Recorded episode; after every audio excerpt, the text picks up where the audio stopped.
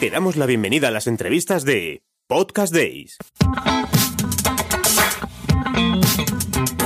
Rodríguez es podcaster, guionista y diseñador sonoro. En los últimos tiempos, Teo imprime toda su experiencia de más de 20 años en radio y televisión en Podium Podcast del grupo Prisa, dirigiendo series como El Club del Terror, Leyendas Urbanas o Informe Z, esta última elegida por Apple como uno de los mejores podcasts de ficción de 2018. Además, Teo está preparando el lanzamiento de su propia productora de podcast e imparte el taller de ficción sonora que se celebra el 5 de octubre en los Podcast Days. Bienvenido, Teo. Gracias por venir. ¿Qué tal? ¿Cómo estás? Encantado. Igualmente, Teo, ¿cómo empezaste en el mundo del podcasting después de una larga carrera en radio y televisión? Pues empecé casi sin querer, eh, haciendo, mm, yo no, no, no era todavía consciente de, la palabra podcast, eh, salvo porque lo veía en iTunes o lo veía en, mi ordenador. Y eh, pues bueno, como veía que la gente subía sus, sus programas y aquí en la radio también se hacía uso de la plataforma, pues como yo tenía, había hecho un montón de historias para Milenio 3, pues las recopilé todas y las subí a un, a un podcast o como lo queramos llamar. Y fue mi primer contacto con, con este mundo. Y bueno, a partir de ahí progresivamente iba subiendo historias, muy, muy de vez en cuando, hasta que hace tres años ya entré en contacto directo eh, con, con eh, este mundo de, del podcast a través de Podium Podcast. Pues, pues como has dicho, haciendo el Club del Terror, Leyendas Urbanas, OVNI, Informe Z, el Colegio Invisible, Terror, bueno, un montón de cosas que, que bueno, que me han mantenido bastante, bastante ocupado. Pero también te digo que pensándolo ya esto mmm, con más tiempo, cuando yo entré aquí en la radio, en el programa Andaya de los 40 principales, esto te estoy hablando del año 99, no era no, no existía evidentemente el podcast como lo conocemos hoy, pero sí que usábamos eh, o subíamos audios de momentos eh, graciosos del programa y la gente podía acceder para descargarlos y escucharlo en sus primeros mm, aparatos, bueno, fueron un poquito más tarde, pero sí lo podían tener en el ordenador para escucharlos. Es una especie como de, de podcast de la, de la prehistoria, pero bueno, ahí también era el uso de audios y, la, y escuchaba a la gente, se los descargaba cuando quería y hacía el uso que ellos consideraran oportuno. Uh -huh. ¿Encuentras algo en el podcasting que te aporte, que no te aporte la radio, dentro de que muchos opinan que el podcasting ha nacido de la radio? Salvo contadas excepciones, eh, yo creo que la radio se ha quedado, se ha quedado anticuada para mi, mi, punto de vista yo creo que le falta eh, le falta dar un paso al frente. El podcast empezó mmm, nutriéndose de o aprendiendo de la radio. Yo creo que el podcast ya ha sobrepasado a la radio en muchas en muchos sentidos a nivel narrativo a nivel de producción a nivel de contenidos. Hay muchísimo más contenidos que cualquier radio convencional a día de hoy básicamente porque el día tiene 24 horas y en la radio puedes estar hablando 24 horas, pero no puedes hablar de todo. Podcast sí puedes hablar de todo en lo que llamamos mundo podcast porque hay un podcast para cada cosa que se te venga a la cabeza. Te gusta cocinar, tienes podcast de cocina. Te gusta ir a correr, tienes podcast de, de, fitness o de running o lo que quieras. Cualquier tema está en podcast. La ventaja es que tiene que lo puedes escuchar cuando tú quieras y como quieras. Si no te gusta, lo dejas. Si quieres otro, lo buscas. Puedes parar, puedes llevarlo donde quieras. Ya te digo, es muchísimo más cómodo. La radio, yo creo que está haciendo intentos por parecerse un poco. Ahora la radio es todo más, eh, más online, ya tenemos las aplicaciones, ya puedes escuchar este programa. La, el, el, oyente de radio está como. Sigue habiendo, evidentemente, una masa importante de gente que escucha la radio en tiempo real, pero ya hay muchísima gente, en los que me incluyo yo, que yo prefiero seleccionar qué cosas quiero escuchar de la radio, de cualquier emisora, y cuando las quiera escuchar. Y puedo ir a hacer mi propia selección de lo que quiero escuchar. No necesito estar esperando, escuchando la radio a que termine un programa para comenzar el siguiente. Lo puedo hacer yo cuando quiera. Esa es, esa es la ventaja del podcast. Y la radio debe ponerse, debe ponerse en las pilas, sobre todo en cuanto a contenidos y, no sé, mirar un poquito más hacia la gente a la que va dirigido. Porque el mundo ha cambiado. El mundo de la comunicación ha cambiado y la forma de escuchar ya no es la que era hace 20 años. A pesar de ello, hay gente que se, hay gente que piensa que, que, eso debe ser así. Pero bueno, yo creo que dentro de 10 años lo que estoy diciendo ahora tendrá mucho más sentido porque Yo creo que el cambio va a ser importante. ¿Crees que el podcasting ha dado una nueva vida a la radio en una época en la que además parece que no engancha con el público, sobre todo joven?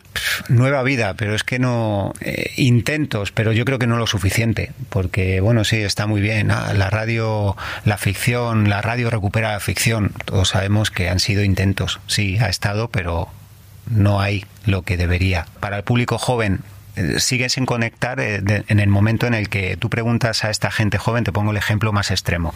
La vida moderna, eh, todo el mundo conoce la vida moderna, pero no todo el mundo sabe que es un programa de la cadena Ser.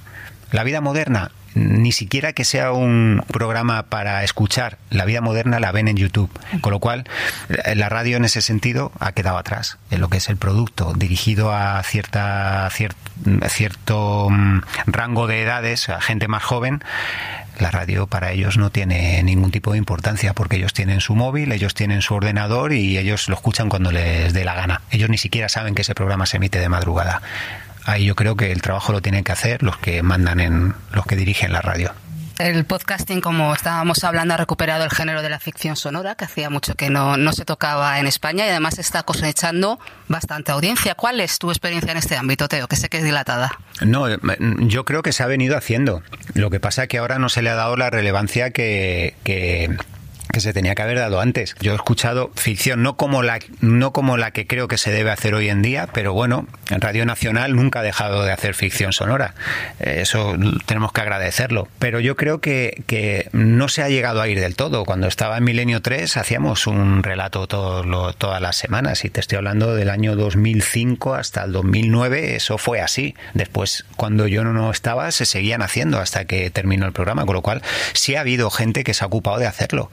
Lo que pasa que ahora a lo mejor también a la radio pues interesa vender como que apoya la ficción o tal, pero realmente yo sinceramente no creo que sea así. No creo no hay un programa de ficción en una hora en una hora de prime time para que la gente pueda disfrutar de ellos, sí, en momentos puntuales a lo largo del año, pero no, no es así. Gracias, tenemos el podcast que se ocupa de ello y sinceramente lo prefiero porque creo que se cuida bastante más y bueno, los que podemos hacerlo, pues creo que lo estamos haciendo. Es así. ¿Y cómo crees que debería hacerse la ficción? ¿En qué sentido? Has comentado, bueno, se está haciendo ficción sonora, nunca se ha ido, pero creo que se debería hacer de otra manera.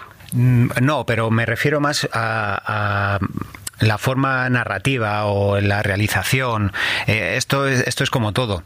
Eh, los ordenadores de hoy en día no son los mismos de hace 15 años, ni los teléfonos, ni la ropa que llevamos, ni los coches. Entonces esto tiene que ser igual. No, no podemos seguir haciendo, creo, es mi opinión. ¿eh? Yo, no, yo te digo lo que yo hago. Yo te puedo decir que jamás volveré a hacer un relato como el que hacía en Milenio 3, por ejemplo. No en el sentido de que, que, ahora sean peores, eh, es todo lo contrario. A nivel de realización o a nivel narrativo, yo creo que ahora se ha evolucionado y hay otras maneras de contar las cosas. Y eh, lo que antes era la leche, ahora lo escuchas y me pasa a mí con las historias que yo hacía y digo, joder, esto qué antiguo suena, que, que es esto, un narrador, un narrador, esa palabra, eh, un narrador ya no, no tiene que haber narradores en las ficciones, no tiene que haber música todo el rato sonando de fondo. Yo quiero escuchar los sonidos más cerca a mí, las interpretaciones son diferentes, eh, quiero más reales, quiero más silencios, quiero más eh, un montón de elementos que hacen que ahora la ficción no tenga nada que ver. Y yo creo que eso, eso es lo bueno, es el, es trasladado a la ficción es lo que la radio debería hacer, intentar adaptarse un poco más y aprovechar, eh, aprovechar todas las, eh, las herramientas que tenemos hoy en día. Y, desde luego en el audio es una pasada. En el audio se pueden hacer auténticas locuras. Y, yo creo que el tiempo del narrador eterno describiendo cosas con la música de fondo y efectos puestos por poner como si tiráramos algo al suelo, yo creo que ha pasado. Por lo menos para mí. ¿Y crees que es por eso por lo que puede ser que esté enganchando a la gente joven la ficción sonora? Porque es verdad que es uno de los formatos que más están descargando. Tal vez por esta evolución que comentabas. Sí, sí, también. Yo creo que la ficción lo bueno que tiene es que todavía no creo que haya enganchado tanto a la gente joven. Sí que con ciertas... Ha pasado, por ejemplo, con Informe Z. Con Informe Z sí te puedo decir que es un tipo de ficción que engancha a los jóvenes, quizá porque sea un poco más, más cercano a ellos. es un tema, el tema de los zombies, pues bueno, pues eh, atrae, ya de por sí atrae a la juventud. Pero luego si dentro de esta historia hay chavales, eh, digo chavales, pero hay actores o hay diálogos que son muy parecidos o iguales a los que ellos mantienen con sus, pues ganas con ellos una cercanía que quizá otras veces sería más complicado. Entonces a ellos pues les hace gracia porque lo mismo que les pasa a los chavales de la historia les puede pasar a ellos, pues siendo conscientes de que algo así es muy difícil que pase, ¿no? Pero sí que ellos tienen una familiaridad. Oye, pues hablan de una manera determinada o actúan de una manera determinada o les es muy similar las relaciones que tienen con sus padres o entonces eso esa cercanía es lo que al final acaba atrayendo al, al oyente, a la gente joven. La vida moderna, por ejemplo, si, me da igual ficción que un programa de lo que sea. Si tú les hablas de tú a tú, te lo vas a te lo vas a llevar porque estás entrando en tu en su terreno y yo creo que es el es el camino. Eh, hay, por ejemplo, yo que sé, mm, OVNI OVNI fue una serie documental que no estaba pensada para jóvenes, va enfocada a un tipo de oyentes que quieren historias relacionadas con vida en el exterior del universo. Pues bueno, ya son temas más concretos, son nichos que va dirigido a un cierto tipo de, personas que mm, quieren este tipo de informaciones. Gente joven, sí, también. Hay mucha gente joven que sigue el misterio. Entonces, caso más claro, Iker Jiménez, o sea, arrastra gente joven, mediana edad, mayores, de todo tipo, porque sabe es la gente que demanda este producto. Es simplemente saber colocar lo que tú haces en el sitio adecuado. Y luego, bueno, pues si, si se expande más a otro tipo de audiencia, genial. Si no, no pasa nada. Tú vas a tener ahí tu gente que te va a seguir escuchando. Entonces, yo lo creo así. ¿Cuál crees que es el futuro de la ficción sonora, ya sea en podcast o sea en radio? Aunque hemos hablado que es más fácil que sea en podcast.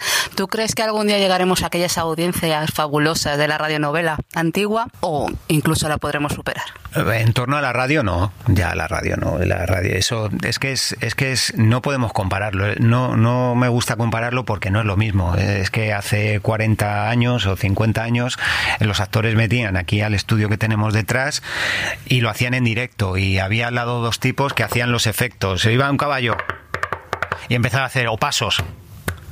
Iba, o gritos, había un tío que daba gritos, o se llevaban sacos de arena y los tiraban por el suelo. Es diferente, es diferente. Ahora ya nadie se va a sentar delante de, delante de la radio a escuchar una ficción. No, porque es que me viene mejor escucharlo en otro momento. Es, es así. Antes no tenías otra manera de escucharlo, ahora sí.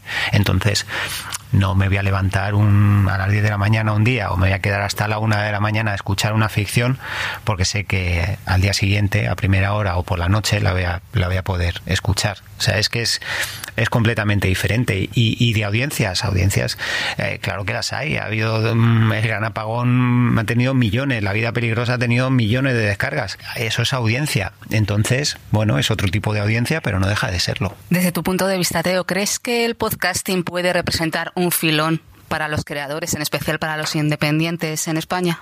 Sí, claro que sí.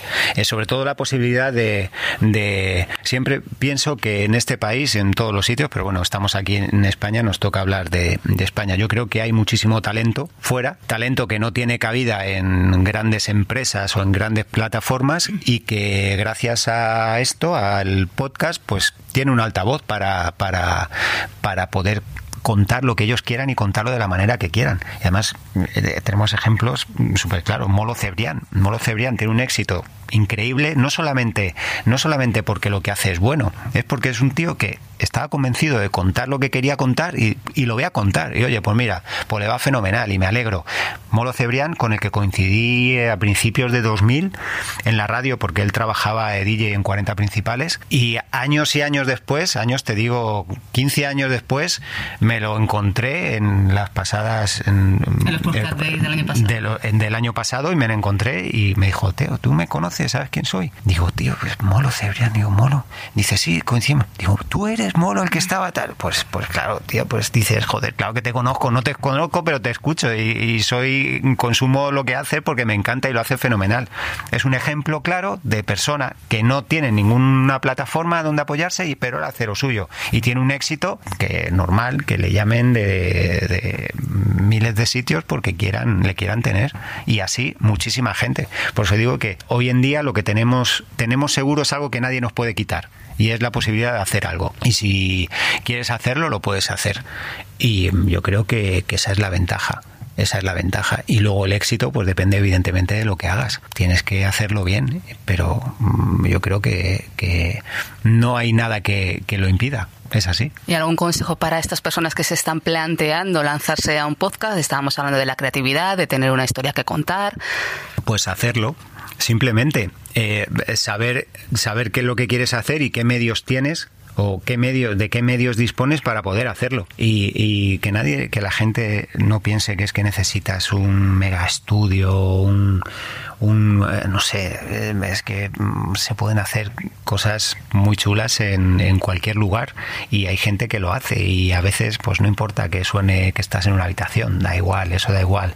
Siempre tengo la que, que a mí me gusta escuchar, tener una calidad sonora casi casi impecable y perfecta no quiere decir que descarte otro tipo de otro tipo de, de, productos. Yo entiendo las circunstancias de cada uno y de cada proyecto, pero mmm, no tiene por qué ser no tiene por qué ser menos que otros. Yo soy yo escucho podcasts que mmm, la calidad sonora no no es la que yo o la que a mí me gustaría que tuviera, pero entiendo las circunstancias y lo veo bien. Y para mí vale muchísimo más el esfuerzo que se toman esas personas en hacerlo que la calidad en un momento dado, porque a mí me interesa lo que estoy escuchando. Oye, pues me tengo que tragar un episodio de tres horas en las que, bueno, pues se escucha, yo qué sé, pues se escucha como estás en una habitación o se escuchan ruidos de fondo o la ventana que está abierta.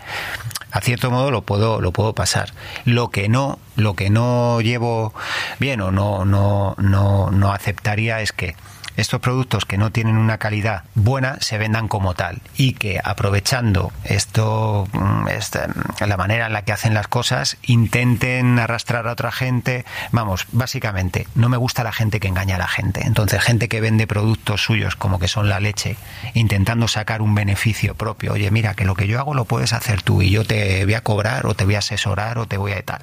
No, ahí sí que no. Ahí no, ahí no, lo siento porque tengo amigos que que les ha tocado de primera mano y no no no no no puedo no puedo soportarlo. Y, eh, y prefiero prefiero callarme un poco porque no es el asunto que nos trata hoy. Otro día si quieres hablamos de este asunto pero no no tiene nada que ver. Resumiendo tú puedes hacer un producto no tiene por qué ser sonoramente la leche puede estar muy bien, porque a mí lo que me interesa es el contenido. Si la idea es buena y lo haces con ganas, yo no tengo dudas de que más adelante tendrás la posibilidad de hacerlo realmente bien. Y si un podcaster necesita ayuda, ya que hemos hablado muy por encima de esta gente que engaña, ya no de la gente que engaña, pero ¿qué debería tener en cuenta o qué debería fijarse para que la ayuda que busque le pueda dar lo que necesita realmente? Es que si te digo que no busquen ayuda, yo tampoco, tampoco, no me puedo, yo tampoco puedo vetar ni puedo decir, oye, mira, la gente, la gente que,